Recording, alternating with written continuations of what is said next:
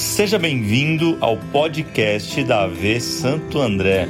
Aqui você encontrará todas as mensagens que são pregadas em nossos cultos. Que Deus fale com você.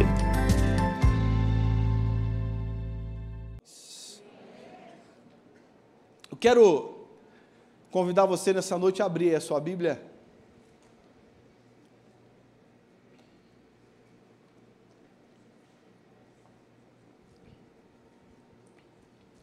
Atos capítulo 2, versículo 1. Os irmãos Penteca já, já, já, já imaginou assim, ó, hoje o negócio vai pipocar. Atos 2, 1, pipoco na certa. Mas eu não quero te frustrar. Nós não vamos entrar nesse pipoco hoje. Hoje o pipoco é outro. Mas é bênção também para a tua vida. Tá bom? Atos 2:1 diz assim, olha: Chegando o dia de Pentecoste, estavam todos reunidos no mesmo lugar. Você pode ler comigo isso? No 3, 1, 2, 3. Chegando o dia de Pentecoste, estavam todos reunidos no mesmo lugar. Feche os seus olhos, não a sua Bíblia, eu quero orar contigo nesse momento. Pai, eu quero dar a liberdade que o Senhor, nessa noite, precisa ter, para que esse encontro seja conduzido não por mim, mas pelo Senhor. Deus, que aqui eu seja apenas um instrumento, que não seja, Pai, uh, o meu intelecto, o meu conhecimento, até porque é muito pouco, mas que seja, Pai, o fluir do Teu Espírito Santo para tratar com a tua igreja, para ensinar a tua igreja e para trazer as realidades, ó Pai, e verdades do teu reino para nós nessa noite. Em nome de Jesus, amém e amém. O tema dessa noite que eu quero falar com você é Unidos pelo Reino. Um tema que o Senhor já, já vem falando comigo já há algum tempo sobre qual é o propósito da nossa união e por que, ou, ou melhor, por quem nós somos unidos. E esse texto é um texto muito interessante porque muitos crentes aí, talvez aqueles mais antigos, eles vão entender que esse texto ele é um texto do fogaréu, né?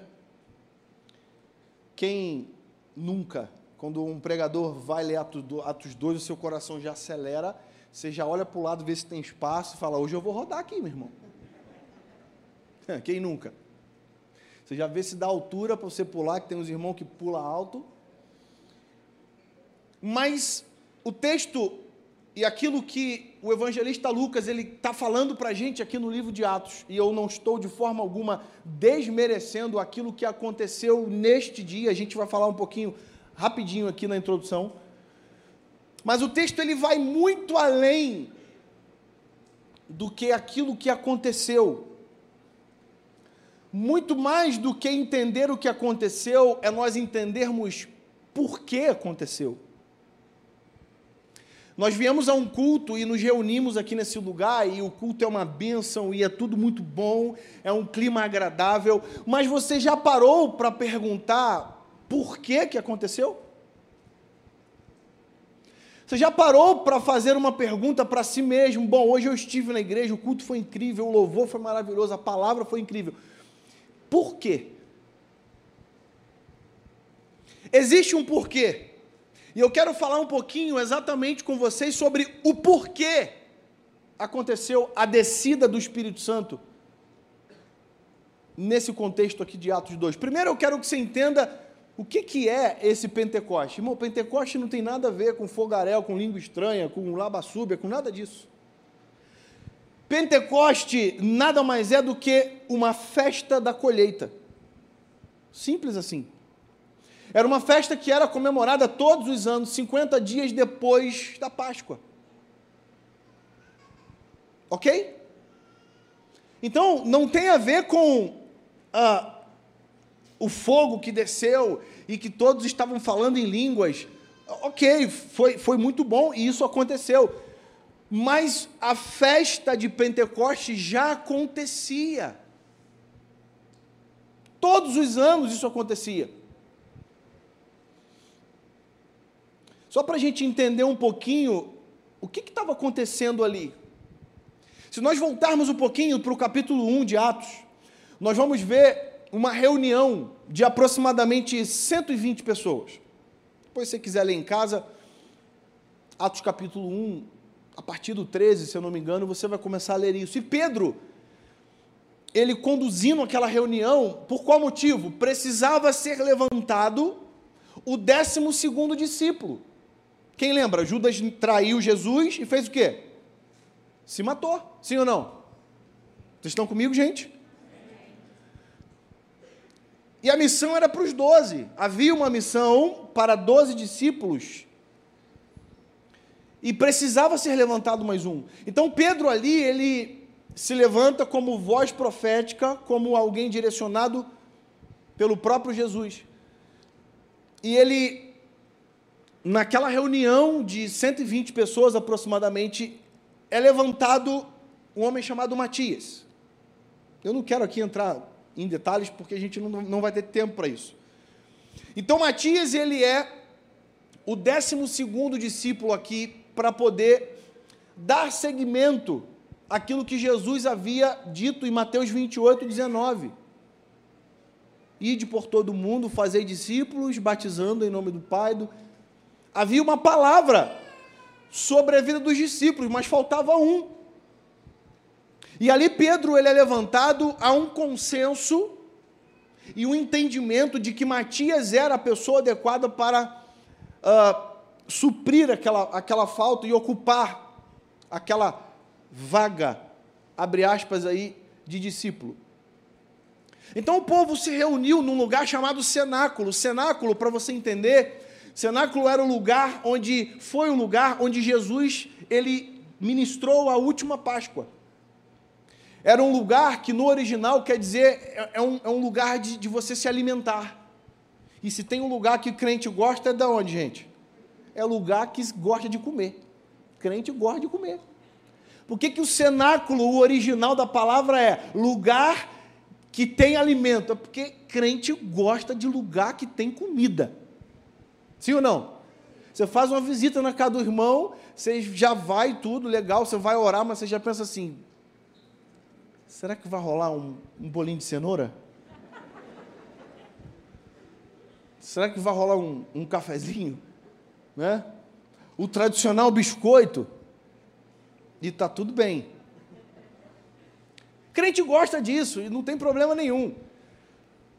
Então, aqueles homens estavam reunidos no cenáculo, discutindo quem, quem seria colocado no lugar de Judas ali, Matias foi eleito. No, em Atos capítulo 2, o versículo 1 que nós acabamos de ler, e eu quero ler de novo para aí, aí sim fazer sentido para você. O texto vai dizendo assim: olha, chegando no dia de Pentecoste, ou seja, no dia da festa da colheita, ok? O texto diz que estavam todos reunidos no mesmo lugar. Quem eram todos? Os 120 que no capítulo 1 estavam reunidos para levantar Matias como discípulo. E onde era o mesmo lugar? No cenáculo, onde eles também estavam juntos para levantar Matias. Então, o que eu entendo aqui é que o propósito do reino era o que unia aquelas pessoas. Irmão, encontro sem propósito é perda de tempo. Você já se encontrou com alguém para fazer nada? É perda de tempo, gente. Ou você, sei lá. Eu ia falar uma coisa aqui, mas alguns irmãos iam, iam se sentir ofendidos com carioca falando um negocinho, então eu não vou falar. Mas ninguém se reúne para nada. Eu vou na casa da Gi para nada. Não, na casa da Gi a gente vai para comer. Não é isso, Dani? Beto também testemunhou, testemunha ocular, né? Dessa verdade. Então, eu quando me encontro com alguém, eu quando vou fazer alguma. Gente, é, precisa ter um propósito. O encontro daquelas pessoas havia um propósito, e esse propósito tinha a ver com o reino. Tudo que eu fizer, Toninho, precisa apontar para o reino. Até as minhas reuniões na empresa, até quando eu vou ao shopping com a minha esposa, até quando eu saio para ir ao médico, tudo precisa ter a ver com o reino. Pastor, como assim? É verdade. Porque se eu não sou dessa terra, se eu sou forasteiro e peregrino aqui, eu não vivo o que a terra manda eu viver, eu vivo aquilo que o reino me direciona para eu viver.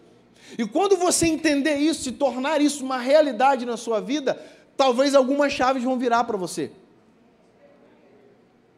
O versículo que a gente leu aqui estava dizendo que todos, diga comigo, todos. A Bíblia não diz que alguns. A Bíblia não diz que a maioria.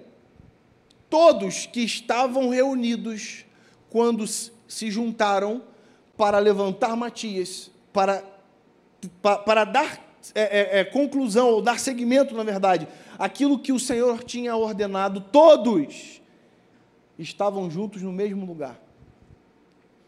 Sabe o que eu aprendo com isso? O que, que fica muito claro para mim?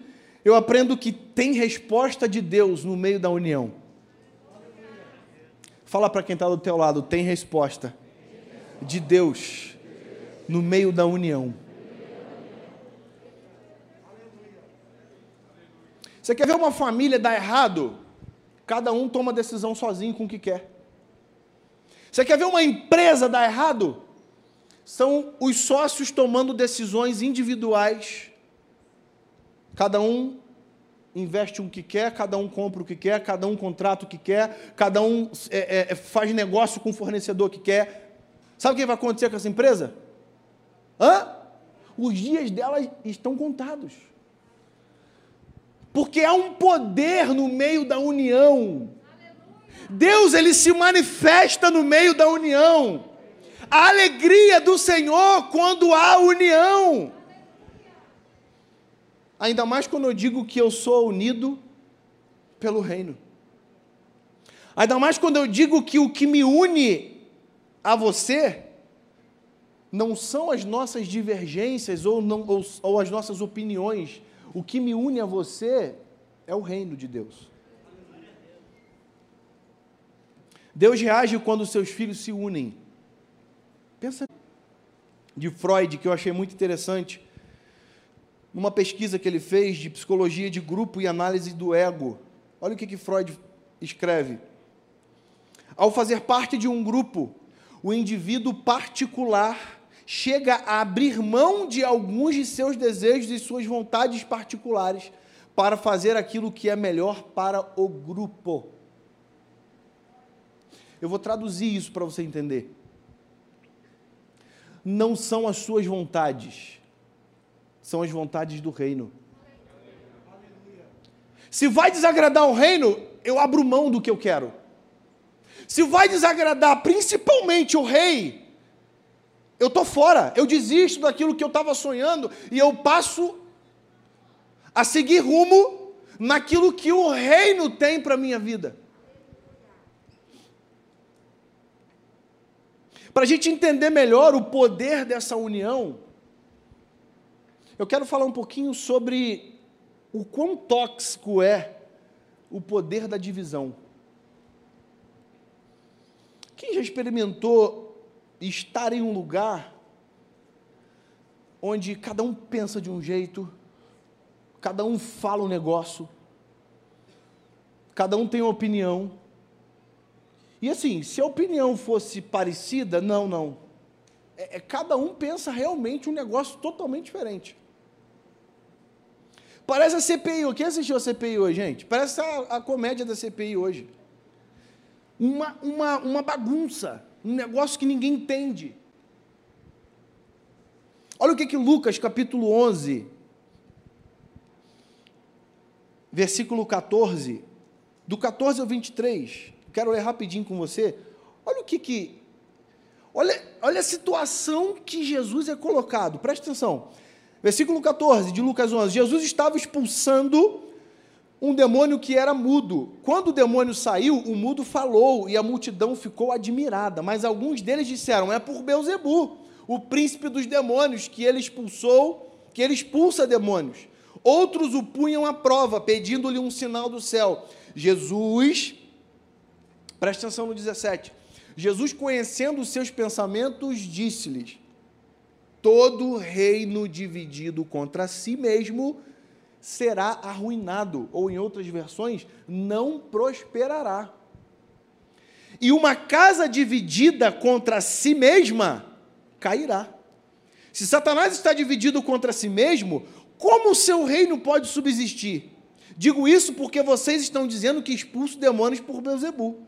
Se eu expulso demônios por Beuzebu, por quem os expulsam os filhos de vocês? Por isso, eles mesmos estarão como juízes sobre vocês. Mas se é pelo dedo de Deus que eu expulso demônios, então chegou a vocês o reino de Deus. Quando o homem forte, bem armado, guarda sua casa, seus bens estão seguros. Jesus está falando aqui de Satanás, aqui no versículo 1. Olha o versículo 2: Mas quando alguém mais forte do que ele o ataque vence, ou seja, o próprio Jesus, tira-lhe a armadura em quem confiava e divide os despojos. Versículo 23. Aquele que não está comigo, irmão, eu quero que você grave isso. Eu quero que você grave esse texto em nome. Se você não gravar nada da palavra de hoje, você esquecer tudo, grava o versículo 23 de Lucas 11. Olha o que, que o texto diz: Aquele que não está comigo é contra mim, e aquele que comigo não ajunta, espalha. De que lado que você está? Pergunta para essa pessoa linda e cheirosa que está do seu lado, de que lado que você está? A gente tem que declarar, né, irmão, na fé. De que lado que você está?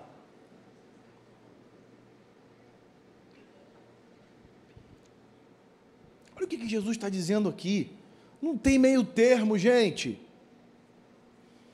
Não existe meio termo. Ou eu estou unido pelo reino, ou eu estou contra o reino. Se você está se unindo a princípios que não se unem com o reino, você está indo contra os princípios do reino. É muito simples isso. É uma matemática exata aqui que não dá para a gente fugir. Amós 3,3 fala assim: olha, duas pessoas andarão juntas se não tiverem de acordo. Tem como, gente? É horrível você, você andar com quem não combina contigo. É horrível você caminhar com quem pensa de uma forma e você pensa de outra. Não é para você se corromper, não é para você se vender, você não está à venda, você não está em negociação, você já foi comprado, o sangue de Jesus já comprou você na cruz. Eu vou falar uma coisa aqui, com muito temor, no que eu vou falar agora. Nós estamos vivendo um momento no nosso país muito sério. Quem concorda comigo? Muito sério. Eu tenho 36 anos. A gente já passou por eu, né, com 36 anos, já já vi algumas coisas políticas, econômicas, sanitárias. Mas nada semelhante ao que eu, o Wallace, estou vendo hoje. Não sei vocês, que talvez, né, é, um pouquinho mais velho do que eu, talvez, mas eu, Wallace, nunca vi isso. E qual é a estratégia de Satanás para esse tempo? E eu quero falar exatamente desse tempo. Satanás ele quer ficar abrindo precedentes para você negociar. Aquilo que não presta aquilo que apoia o erro, aquilo que apoia aquilo que a Bíblia é contra, está sorrateiramente tomando cara de bonzinho e de bonitinho. Entenda da maneira que você quiser entender. Aquilo que é errado, aquilo que é lixo, Aquilo que Deus abomina, as pessoas estão querendo trocar por gasolina barata, por dólar mais barato. Eu não vou negar para você, irmãos, que seria ótimo se a gasolina amanhã baixasse, como seria bom. Aliás, para mim, não tem muita diferença, porque eu vim do Rio. Eu, quando cheguei em São Paulo, irmão, eu estava rico. Eu, quando parei para encher o tanque do carro, e o cara falou assim: deu 130. Eu falei: quanto? 130? Moço, está errado, eu sou crente, não posso te roubar. Vê aí direitinho se a bomba não deu errado. É claro que a gente quer, irmão. Gasolina, puxa vida, tá cara. A gente doido para fazer uns negocinhos, né? Comprar um negocinho fora. Mas com dólar do jeito que tá, quem é que vai comprar alguma coisa? A Apple lançou agora o iPhone 13. Tá 18 mil reais, 15, 15 mil e pouco, sei lá, alguma coisa assim. É porque aqui só tem rico e vocês daqui a pouco vão ter iPhone 13. Mas, irmão, é, não dá, Rodrigão já, já viu, ele quer de um tera. Já encomendou, inclusive, é porque não tem da cor que ele queria. Mas não dá, gente. Eu, eu entendo isso. Mas deixa eu te falar uma coisa: os meus princípios não estão à venda. Eu não vou achar normal, e eu estou falando isso aqui como, como profeta do Senhor, como quem tem compromisso com a palavra de Deus. Eu não vou negociar com quem joga os princípios de Deus no fundo do lixo. Não vou. Os meus princípios eles precisam continuar de pé. Pastor, mas como é que vai ser a gente pagando gasolina do jeito que está, a economia do jeito que está? Deixa eu te dar uma notícia. Daniel estava na Babilônia. Daniel estava cativo, sem família, sem pai, sem mãe, sem irmão, sem ninguém. Chegou lá, botaram um banquete para ele. Ele podia ou não comer, gente? Seja sincero. Hã? Quem concorda que Daniel podia comer aquilo lá, levanta sua mão, sem medo de errar. Eu estou com a minha já levantada aqui, ó. Não fico com medo de errar, não. Podia, estava cativo, não tinha o que fazer, vai morrer de fome. Mas ele levanta o dedo e fala assim: por favor, chuchu e alface.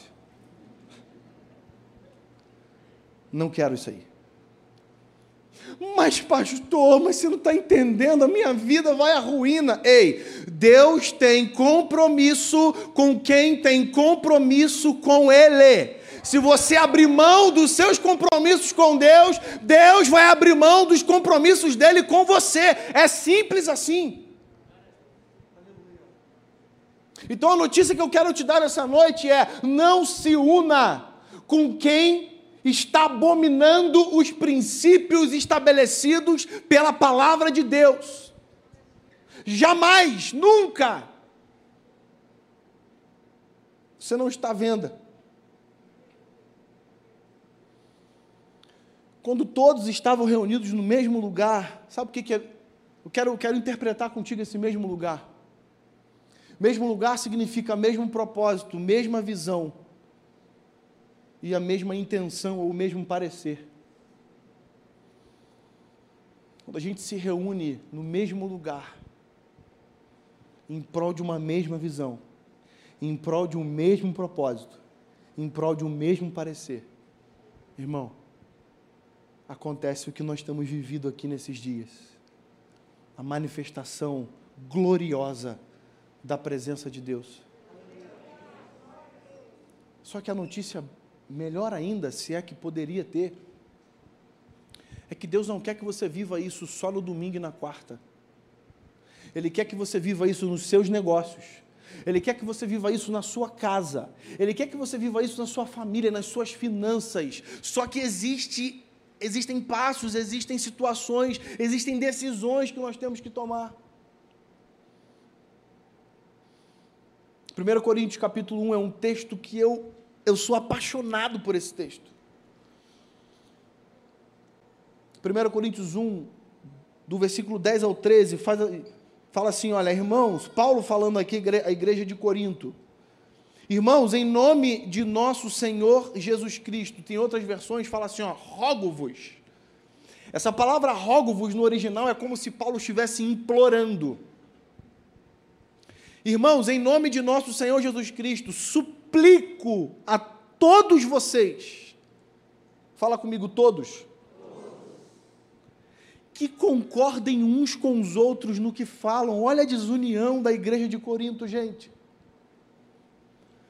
Para que não haja divisões entre vocês, e sim que todos estejam unidos num só pensamento e num só parecer. Meus irmãos, fui informado por alguns da casa de Chloe de que há divisões entre vocês. Com isso, quero dizer que cada um de vocês afirma: eu sou de Paulo, eu de Apolo, eu de Pedro, eu de Cristo. Acaso Cristo está dividido? Foi Paulo crucificado em favor de vocês? Foram vocês batizados em nome de Paulo? Olha o que, que Paulo está falando, irmão. Ah, não sei se você tem noção, mas a igreja de Corinto era para ser a, a, a, the best do, de, de toda a Bíblia. A gente está falando de uma igreja potencialmente incrível. Essa igreja ela tinha sido influenciada por Pedro, ela tinha sido influenciada por Paulo, ela tinha sido influenciada por Apolo. Você tem noção de uma igreja que teve os privilégios de ser discipulado em algumas, né, algumas pessoas serem evangelizadas e cuidadas por esses homens. Só que a igreja, em um dado momento, se desuniu. A igreja, em um dado momento, começou a perder a visão. A igreja estava dividida. E aqui eu não estou falando de igreja. Eu, Wallace, na administração, eu não estou falando da igreja como é, é, instituição. Diga comigo assim: eu sou igreja. Você é igreja. E se você não estiver unido com o propósito do reino, tem alguma coisa errada. Refaça a sua rota. Reavalie aquilo que você tem vivido. Eu quero caminhar para o fim. Deus, ele desde o início, ele já ensinava o poder da união para a gente.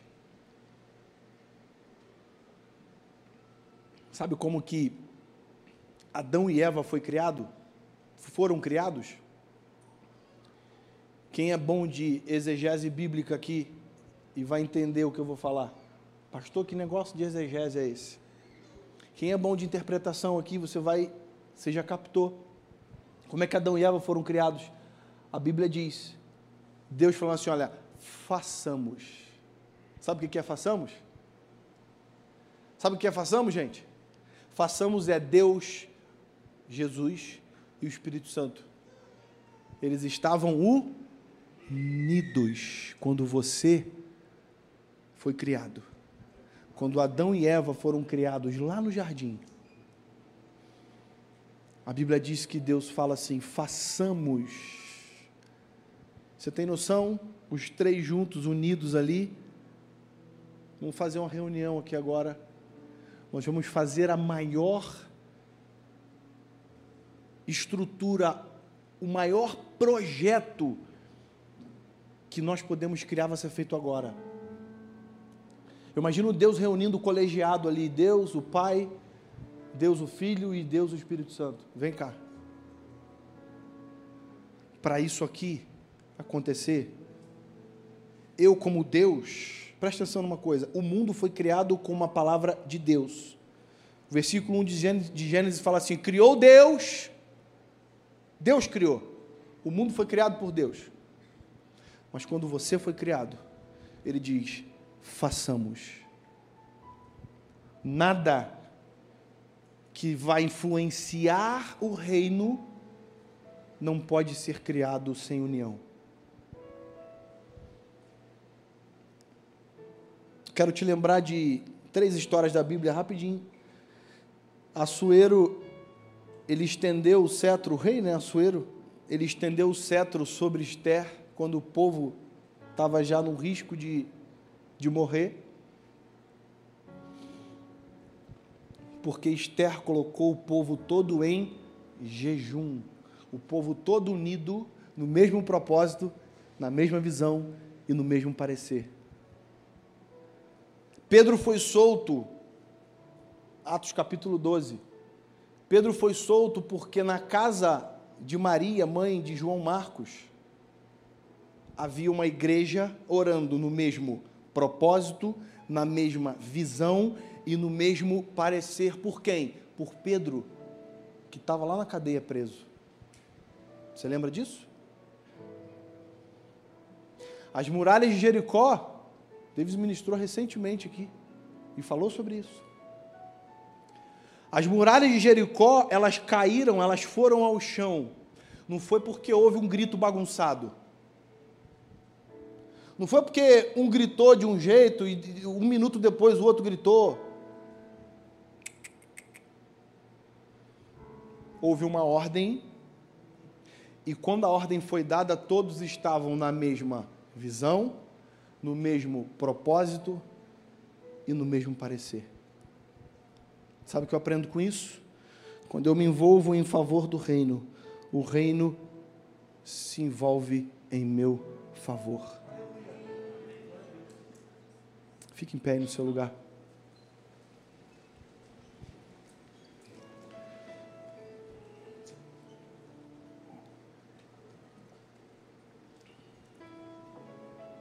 Talvez você tenha entrado aqui hoje fora dessa união que eu falei aqui. Talvez você não tenha ainda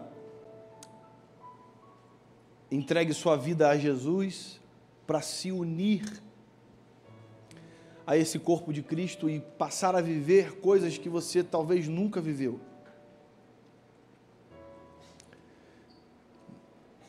Eu quero nessa noite oferecer Jesus para você se você deseja se unir a esse Jesus, a esse corpo, a esse poder e desfrutar de coisas que você nunca imaginou. Hoje eu não, eu não quero te chamar aqui na frente, eu não vou te chamar aqui na frente, mas eu eu quero contar até três e onde você estiver, eu quero só que você levante sua mão, depois você vai preencher o card, mas eu não posso sair daqui sem antes te dar essa oportunidade.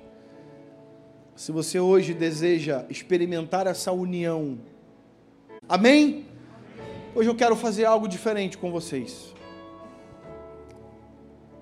Quem ama o Brasil aqui? Eu amo meu país e eu me emociono quando eu quando eu falo sobre isso porque irmãos, eu tenho três filhas. Eu não sei como, como o mundo vai estar quando elas fizerem 18 anos. Mas uma coisa eu sei, eu estou preparando elas para esse mundo. E é um desafio isso. Mas eu quero entender nessa noite o quanto nós temos lutado pelo nosso país. Vem cá, Marcelo. O quanto nós temos tirado tempo, se para orar pelo nosso país o quanto nós temos dedicado o nosso tempo de oração para erguer as nossas mãos, seja para qual for o lado, e declarar: Senhor, Tu és o Deus do nosso país, Tu és o Senhor do Brasil. Pai, Tu és o dono do nosso país. Nós declaramos que o Senhor é soberano e rei sobre o Brasil. E eu quero nessa noite convidar você a juntos. Nós vamos tirar um tempo de oração pelo nosso país. Eu quero eu quero convidar os líderes, se tem algum líder aqui hoje de alguma área da igreja, seja a área que for. Se você é líder e está aqui, eu quero convidar você para vir aqui em cima. Fica aqui pertinho do Marcelo e da Fabi. Cola com a gente aqui. E você que está aí, você que está em casa, eu quero fazer um convite para você. Não é costume nós fazermos isso. Mas se você pode, escute isso, se você pode, eu queria que você se colocasse de joelho aí onde você está. Se você pode, tá bom? Não é obrigatório. É só se você entender que faz sentido esse momento de prostração para nós clamarmos ao Senhor pelo Brasil. Pastor, e se eu não ajoelhar? Não tem problema nenhum. Tua oração vai subir e vai chegar no céu do mesmo jeito. Mas se você pode, A Bíblia diz que se o meu povo, que se chama pelo meu nome, se humilhar e orar, e buscar a minha face e se converter dos seus maus caminhos, então eu ouvirei dos céus, perdoarei os seus pecados e sararei a sua terra. Enquanto nós estamos cantando aqui, os líderes vão poder ter liberdade de tocar aqui na bandeira e eu quero que nós estejamos orando. E você que está aqui na igreja, eu quero que você também ore nesse momento. Mas ora em voz alta, irmão, não ora, não, ora na mente, não. Pode abrir a sua boca mesmo e declarar. Comece a declarar palavras de autoridade sobre o nosso país. Comece a declarar que todo principado, toda potestade, em nome de Jesus, que caia por terra que toda malignidade, que todo espírito de prostituição, que em nome de Jesus seja destronado. Em nome de Jesus, vem cá, pessoal, pode orar aqui, encosta aqui profeticamente, vamos orar, pode vir. Que nessa noite, Senhor, os céus, eles ouçam a nossa oração. Em nome de Jesus. Aleluia.